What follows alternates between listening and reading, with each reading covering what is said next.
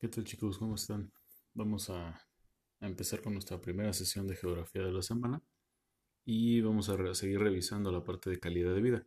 Solamente que en este caso ya no lo vamos a ver tan conceptual, empezar a, a ver en términos de su medición y obviamente vamos a tomar como referencia nuestro país, ¿no? La calidad de vida en México.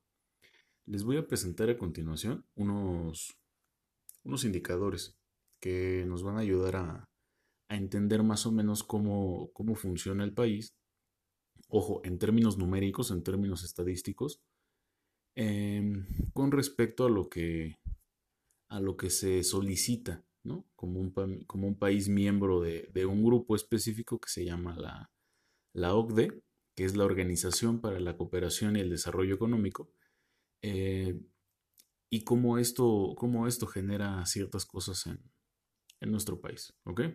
Bueno, eh, como ya lo, lo, definí hace un momento, la, la OCDE lo que se interesa es sobre cómo, cómo se genera el desarrollo económico y la cooperación eh, para con ciertas zonas de, del mundo, ¿no? En este caso, eh, se, hace un- se hizo un estudio de, que se llamó ¿Cómo es la vida en tu región?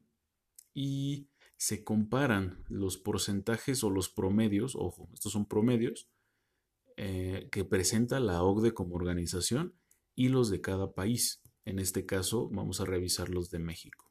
¿Ok? Y estos los revisó en nueve indicadores. ¿Vale? Les voy a ir presentando la, los datos y al final vamos como que sintetizando cada uno de ellos. Bueno, el primero, seguridad. La seguridad, según la OCDE, se mide a partir de la tasa de homicidios por cada 100.000 habitantes.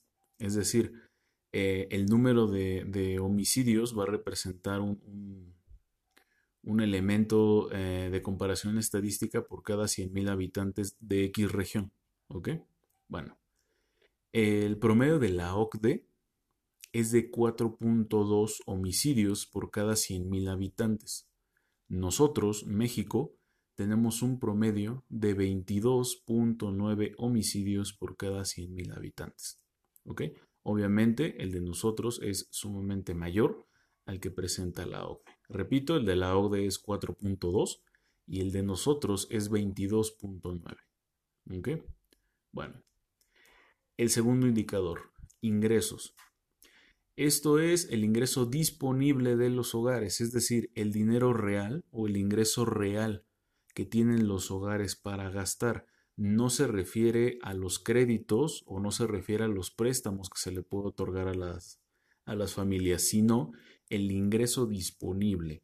Todo lo que en este momento tengo como eh, total adquisitivo y que puedo gastar en mis necesidades básicas. Bueno, eh, según la OCDE, el promedio debería de ser de 18.907 dólares. México cuenta con 6.554 dólares. Obviamente es una cifra, es una cifra casi tres veces mayor eh, la de la OCDE a la de México. Repito, en el caso de la OCDE, el ingreso para los hogares debería de ser de 18.907 dólares, mientras que para México cuenta con 6.554 dólares. Aquí debemos de tener en cuenta algo. Recuerden, esto no quiere decir que en promedio las familias, bueno, la mayoría de las familias, perdón, no en promedio, sino que la mayoría de las familias debe de contar con este ingreso. Acá nosotros tenemos un fenómeno que nos dispara los datos. Hay familias que ganan una cantidad mucho más grande que la de otras. Por eso es que a veces el promedio se presenta de esta manera. ¿Ok? O sea, estos 6.554 dólares no quiere decir que en general cada familia los tenga, sino que los sueldos tan elevados o los ingresos tan elevados que tienen algunas familias por sobre otras que son sumamente minoritarios, hace que se genere este, este promedio. ¿Ok? Bueno, acceso a servicios es el tercer indicador. En este caso, van a tomar como un servicio eh, fundamental el acceso a Internet con banda ancha. La OCDE estipula que debe de ser el 67.2% de los hogares los que tengan Internet con banda ancha. En el caso de México, solo llegamos a un 25%. El cuarto indicador, empleo. Tasa de desempleo y empleo. Bueno, la OCDE establece que eh, debemos de tener en promedio un máximo de 8% de desempleo. En este caso, México no está tan mal. México tiene un 5%, un 5% de desempleo. Eh, y en cuanto al empleo, o sea, las personas que deben estar trabajando, tenemos a un 66.7% por parte de la OCDE. Y en México, un 63.8%. Si se fijan, no estamos tan separados. La OCDE pide el 66%, nosotros tenemos el 63%. ¿Cuál es el problema aquí? Que nosotros tenemos una gran eh, expansión del comercio informal. Entonces el comercio informal no nos permite acceder por completo a estos, a estos datos. El quinto indicador, educación. Fuerza de trabajo con un título de educación secundaria. La OCDE solicita que al menos educación secundaria, para poder empezar a trabajar, deba de tenerlo el 74.6% de la población. En México estamos en un 40%. Solamente el 40% de las personas que están trabajando tienen un título o certificado de secundaria. Ojo, esto no quiere decir que el 60% restante tenga prepa o tenga licenciatura. No sino que no lo tiene. O sea, claro que ahí está el porcentaje de los que tenemos eh, una carrera universitaria que tienen una, eh, un, título o un certificado de preparatoria. Pero en este caso se está mencionando que como mínimo indispensable para poder trabajar vamos a tener el certificado de secundaria y México solo tiene el 40%. Bueno, vamos con el sexto indicador que es salud. Aquí en este caso sería la esperanza de vida. Este dato en algún momento ya se los había, se los había dado. Eh, la OCDE tiene como esperanza de vida un 79.5, eh, no, perdón, tiene una edad promedio de 79.5 años. Eso es lo que dicta la OCDE. Nosotros tenemos un promedio de edad del 74.2. Tampoco aquí estamos tan, tan alejados. El séptimo indicador, medio ambiente. El nivel de contaminación de aire. La OCDE tiene un promedio de 12.3. Aquí México no está tan mal tampoco. México tenemos un 11.5%. ¿Cuál es el problema? Que en México, en las ciudades tenemos una alta concentración de contaminación. Por ejemplo, en la Ciudad de México.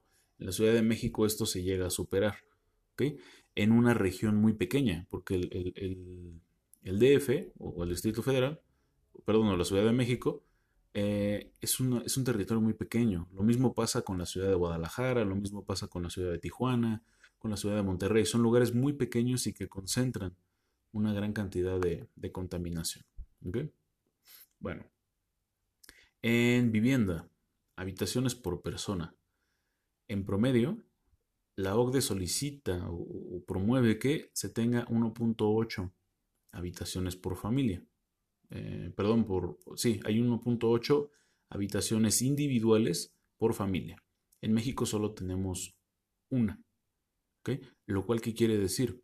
Que en el caso del de el general, el promedio de, la OCDE, quiere decir que entendiendo una familia eh, común, una familia convencional en donde pueden existir padres e hijos, eh, están separados, ¿no? Padres en una habitación, hijos en otra. En el caso de México no. En el caso de México el promedio es que toda la familia comparte una sola habitación. Bueno, y el noveno indicador, el último, porcentaje de votantes en la última elección nacional. Ojo, este dato lo tomó antes de las elecciones de, de 2018. ¿okay? Por lo tanto, el porcentaje de votantes es el que eh, surgió de la elección en la que gana Enrique Peña Nieto, es decir, en la elección de 2012. La OCDE solicita que al menos el 67.7% de la población votante participe. ¿ok? Es decir, que, que, la gran mayoría, más del 50% participe. En México, en esa elección, solo participó el 44.6% de la población. Una de las de los porcentajes más bajos que hemos tenido en la historia de nuestro país. ¿Ok? Bueno, ¿esto qué nos dice? Nos dice que tenemos ciertos indicadores numéricos que pueden acercarse o no, que pueden superar enormemente o no a los indicadores solicitados por la OCDE. Aquí el detalle es analizar más a, profundidad todos estos datos. ¿Ok? Eso lo vamos a hacer en la próxima clase. ¿Qué es lo que van a hacer eh, con estos datos? van a colocarlos en forma de tabla en su cuaderno. Digo, les voy a dejar la, instrucción de todos modos en, nuestra sesión de Google Classroom, pero van a, van a colocarlos en forma de tabla y van a categorizar cada uno de ellos. Y después van a dejar un espacio en donde, van a, en donde vamos a describir cómo funciona cada uno de estos indicadores en nuestro país en la actualidad. Vamos a empezar a, compararlos. Para esto pueden utilizar su cuaderno, pueden utilizar una hoja, una hoja este, extra eh, y que obviamente tendrían que guardar en, en su cuaderno, ¿vale? Por esta clase, esa sería la única actividad, ¿ok? La siguiente, repito, vamos a complementar ese cuadro. Por lo tanto, eh, el día que están escuchando esta clase, que sería el día martes, van a subir solo la foto del cuadro con los indicadores y los porcentajes. Y el día viernes, que es nuestra siguiente clase, van a subir el, mismo trabajo, pero ahora con la continuación que vamos a hacer ese día. ¿Vale? Bueno chicos, eh, recuerden entrar a la, a la clase en el horario marcado para que pueda estar contestando sus dudas en un tiempo mucho más, mucho más rápido. ¿Vale? Hasta luego.